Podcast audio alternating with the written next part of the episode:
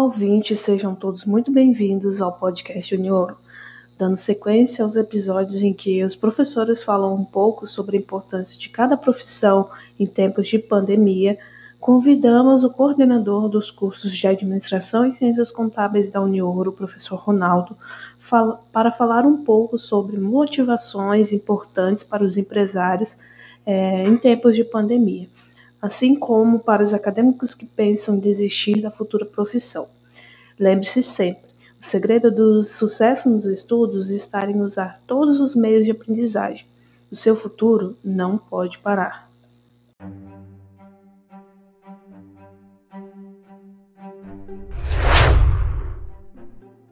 Olá, pessoal.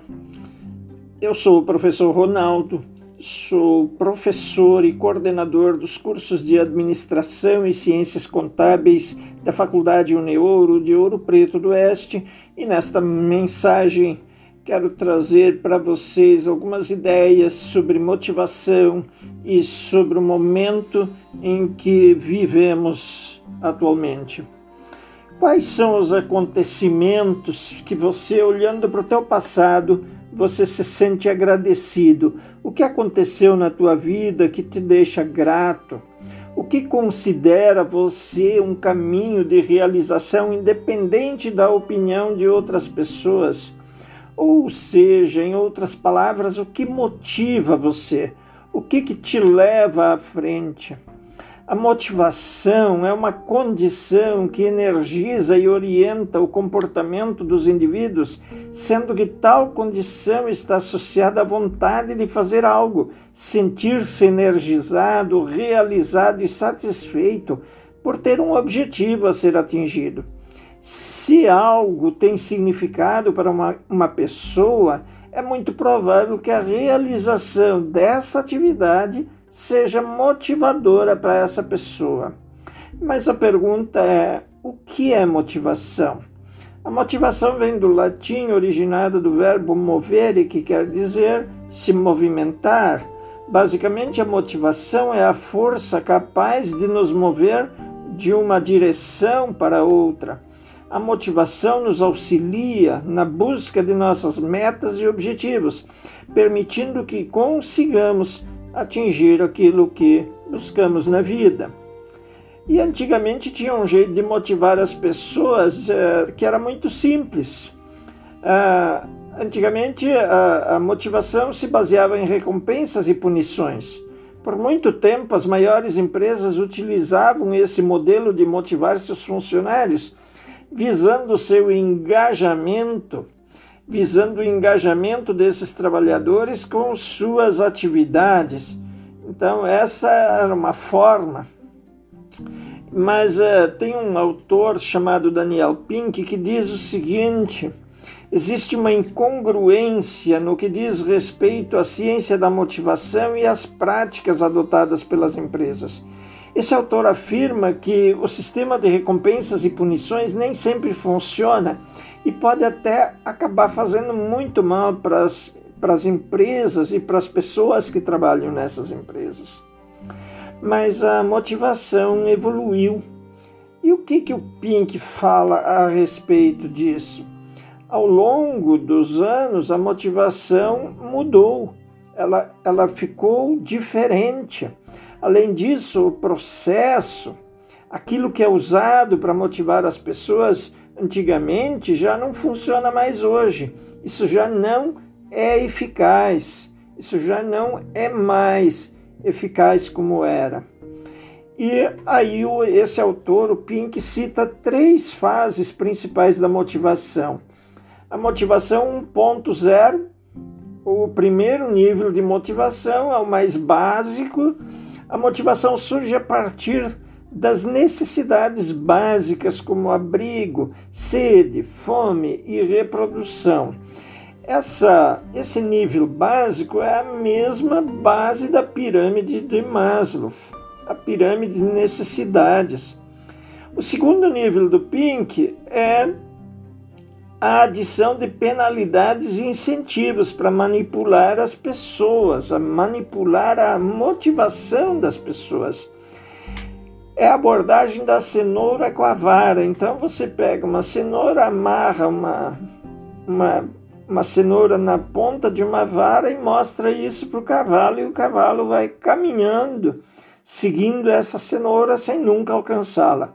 Essa manipulação, essa abordagem da cenoura, é, se você faz, ela te mostra o seguinte: se você faz você ganha isso. Se você não faz, vai perder aquilo. E assim vai. E o terceiro nível de motivação é o que tem poder para motivar as pessoas e é baseado esse poder motivador é baseado em três elementos: a autonomia, que é o desejo humano de estar no controle da própria vida, a excelência, que os seres humanos sentem de se tornarem bons em alguma coisa importante e o propósito. Esse propósito é o desejo de fazer o que fazemos baseado em algo muito maior do que nós mesmos. Eu vou repetir essas, esse terceiro nível de motivação, esses três elementos do terceiro nível: autonomia, você estar no controle da sua vida excelência, o desejo de você fazer alguma coisa importante e o propósito, desejo de fazer o que fazemos em, com base em algo muito maior do que nós mesmos. Por tudo isso, a gente percebe que a motivação extrínseca, que é aquela externa, aquela cenoura, é muito menos eficaz do que a motivação interna que é baseada nas nossas necessidades, nas necessidades humanas. E as pessoas são muito mais motivadas, produtivas e criativas quando são motivadas por si mesmas e não por elementos externos. O problema da motivação externa é que, quando fomos crianças, a nossa motivação era interna, a gente queria descobrir o mundo, descobrir as coisas que aconteciam do lado de fora da casa. Depois a gente queria descobrir o que acontecia na rua.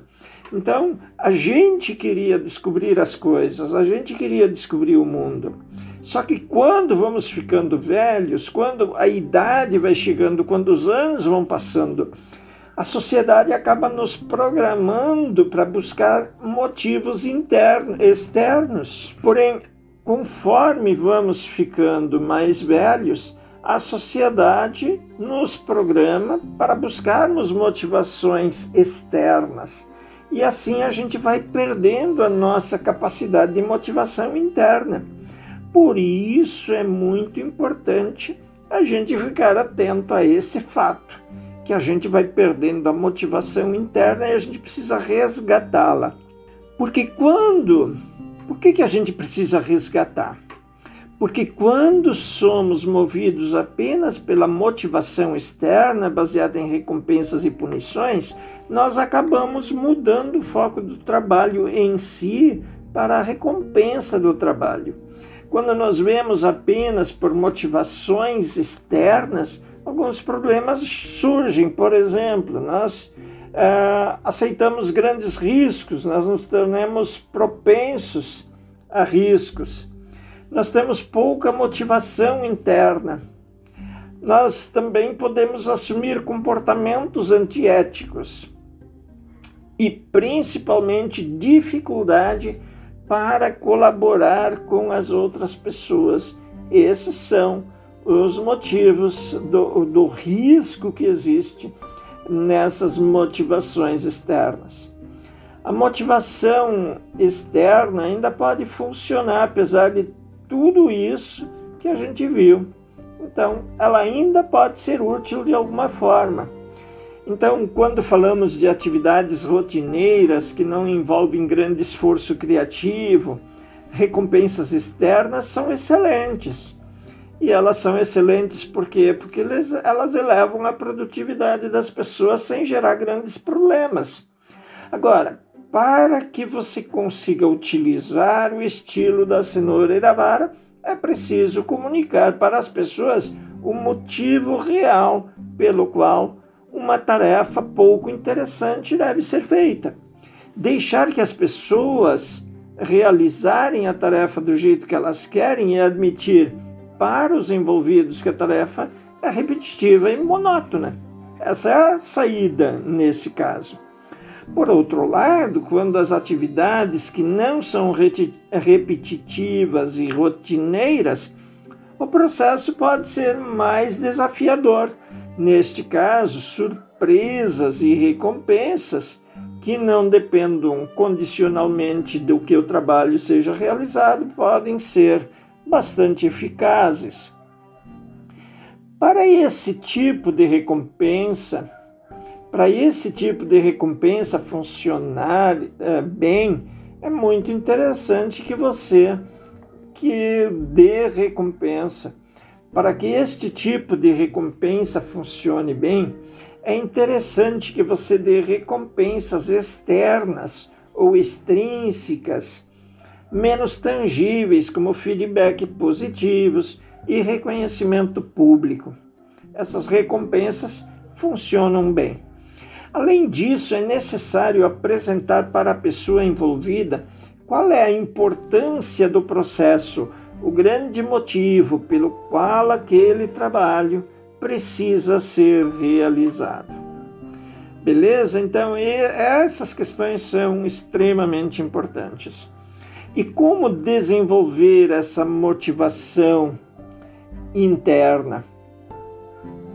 Para desenvolver essa motivação interna, como você já viu, os três pilares que são autonomia, excelência e propósito, a pessoa precisa desenvolver primeiro, então, a primeira parte que é a autonomia. Ela precisa ter controle sobre sua própria atividade. Ou seja, ela tem que ter senso de escolha e responsabilidade. Então, ela tem que fazer uma escolha e se responsabilizar pela escolha que ela fez. Então, isso tem que ser pleno. Então, é senso de escolha e responsabilidade. Se não tiver isso, ela não tem autonomia. Tudo bem? Outra coisa, em uma empresa, o ideal é que você crie uma cultura focada em resultados, de modo que as pessoas tenham grande liberdade e flexibilidade de horários para que elas possam chegar ao trabalho quando quiserem, em uma cultura focada em resultados. E isso é o que importa.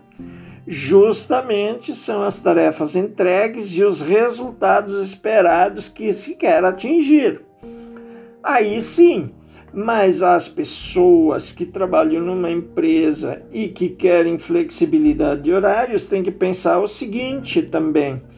Você não pode pensar que você vai ter flexibilidade de horário se a parte que depende de você não tem essa flexibilidade.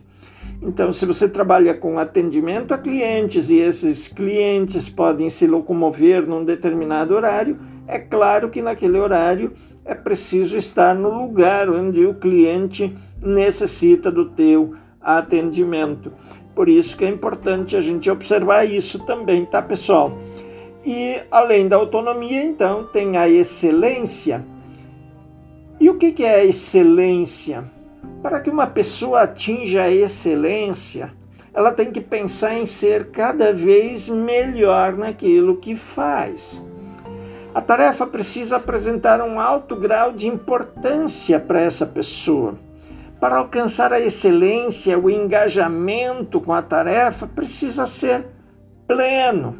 Então, a pessoa precisa estar engajada com a tarefa, ela precisa estar é, interessada em atingir a excelência naquilo que ela faz. Por isso é preciso que a atividade apresente um equilíbrio entre dificuldade e competência, ou seja, os desafios devem surgir e se tornarem maiores na medida em que a habilidade do envolvido na tarefa aumenta. Então não adianta você, é, por exemplo, contratar um funcionário hoje e, e trazer a ele um desafio tão difícil que ele não consiga resolver. Então começa-se com atividades mais simples e vai é, apresentando maiores é, dificuldades ou tarefas compostas, mais complexas com o passar dos dias e à medida em que a habilidade dessa pessoa vai aumentando. Beleza? O Daniel Pink também cita três leis para a excelência. Quais são essas três leis da excelência? A excelência, pessoal, é uma maneira de pensar. Precisamos entender que nossas habilidades não têm limites para a evolução.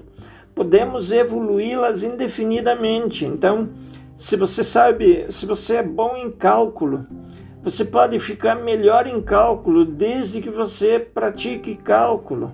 Então, na medida em que a pessoa vai treinando uma habilidade, ela vai evoluir nessa habilidade ilimitadamente. Além da busca pela excelência, essa evolução da nossa excelência, em segundo lugar, nós temos que a excelência é uma dor. Isso quer dizer que ela está ligada com o trabalho duro, a dedicação, o esforço máximo e muita prática. A, a, pessoa não fica boa em matemática porque gosta do professor. Ela fica boa em matemática porque pratica matemática. Então, a excelência, em segundo lugar, vem do trabalho duro. Querer vencer, querer ser excelente e ter coragem de enfrentar os desafios é muito importante. Sem isso, também não se consegue chegar a um nível de excelência. Depois disso, nós temos o terceiro ponto. A excelência nunca é o bastante, ou seja, é impossível que ela seja alcançada, porque sempre existem jeitos para evoluir e se tornar uma coisa melhor. Então, tudo que nós fazemos, nós é, precisamos entender. Primeiro, as nossas habilidades não têm limites. Segundo, a excelência é uma dor, exige trabalho duro, dedicação, esforço e muita prática. Terceiro, a excelência nunca é o bastante, ou seja, é impossível que ela seja alcançada, porque sempre existem outras maneiras para se evoluir e tornar algo melhor. O terceiro ponto é o propósito. O propósito representa o sentimento das pessoas de querer fazer alguma coisa muito maior do que elas próprias. E o Daniel Pink fala sobre isso e diz assim que nós não devemos viver correndo atrás da felicidade, mas buscar motivos para nos sentirmos felizes. Então, a felicidade não deve ser o alvo, mas os motivos para nos sentirmos felizes, sim, deve ser o nosso alvo. E ele afirma também que existem três elementos principais que compõem o propósito. Primeiro, fazer algo importante. Isso é a primeira coisa de uma vida com propósito, fazer algo importante. Segunda coisa extremamente importante é fazer o importante bem feito. E a terceira é fazer a serviço de uma causa maior. Então, os três elementos são fazer algo importante, fazer o importante bem feito e fazer a serviço de uma causa maior. Qual é a grande causa da sua vida? Qual é a grande defesa? Qual é a sua grande bandeira? Essa é a questão extremamente importante que a gente precisa refletir. Vejam, amigos e amigas, nós estamos vivendo hoje no meio de uma pandemia, a tal da Covid-19, esse novo coronavírus. E nós temos uma realidade terrível pela frente a princípio, uma calamidade. Vejam vocês que pelo menos 600 mil micro e pequenas empresas fecharam as portas no Brasil devido a essa pandemia. E aproximadamente 9 milhões de funcionários foram demitidos em razão dos efeitos econômicos dessa pandemia. E isso seria para a gente pensar assim: agora é, estamos no fundo do poço. Na verdade, não creio em fundo de poço. Toda crise apresenta uma oportunidade. Vejam as empresas na crise de 29, quando a bolsa quebrou, quando deu aquele grande crash na bolsa, quando houveram, quando aconteceram muitas quebras é, de empresas, é, muitos empresários perdendo a vida, muitos trabalhadores perdendo seus empregos. Ora, estamos diante de algo que também aparentemente é muito ruim. Mas o que, que aconteceu depois da crise de 29? Uma retomada do crescimento econômico. O que, que as empresas vão fazer depois da pandemia? O que, que vai acontecer com a economia depois da pandemia?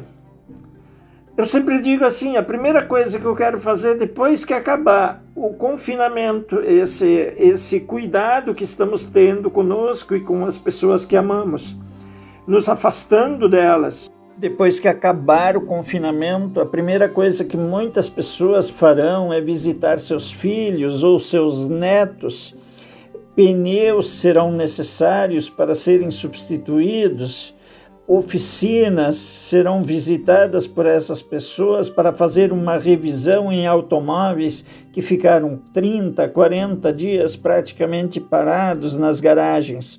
Combustível e hospedagem são outros itens que serão muito importantes. E gente mais preparada do que tinham antes. E o que, que vai acontecer depois, então, pessoal? Essas empresas vão procurar gente que não parou durante a pandemia, que não desistiu, que manteve seu propósito, que buscou a excelência, que continuou estudando. É esse tipo de gente que as empresas vão procurar. Então, é, é isso que nós precisamos pensar. Nós queremos ser excelentes? Qual é o nosso propósito? Qual é o nosso desejo? O que nós queremos para nossas vidas? Se não desistimos ainda, não desistamos mais. E para quem desistiu do seu caminhar, dos seus sonhos de, de fazer algo importante para a sua vida, retome o mais rápido possível a sua caminhada e isso vai fazer uma diferença muito grande na sua vida daqui para frente. A vida não pode parar. A vida não vai parar. E o nosso destino é nós que o escolhemos. Nós que podemos escolher.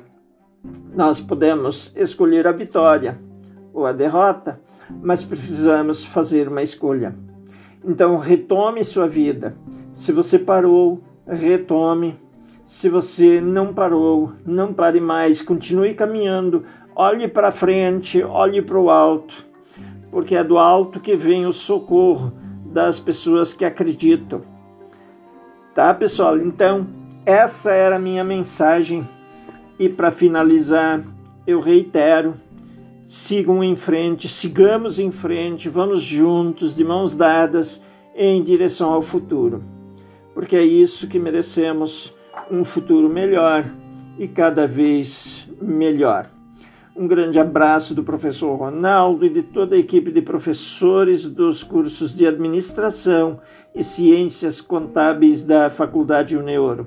Abraços e em breve voltaremos a nos ver e nos abraçar pessoalmente. Até breve. Felicidades a todos. Que Deus nos abençoe.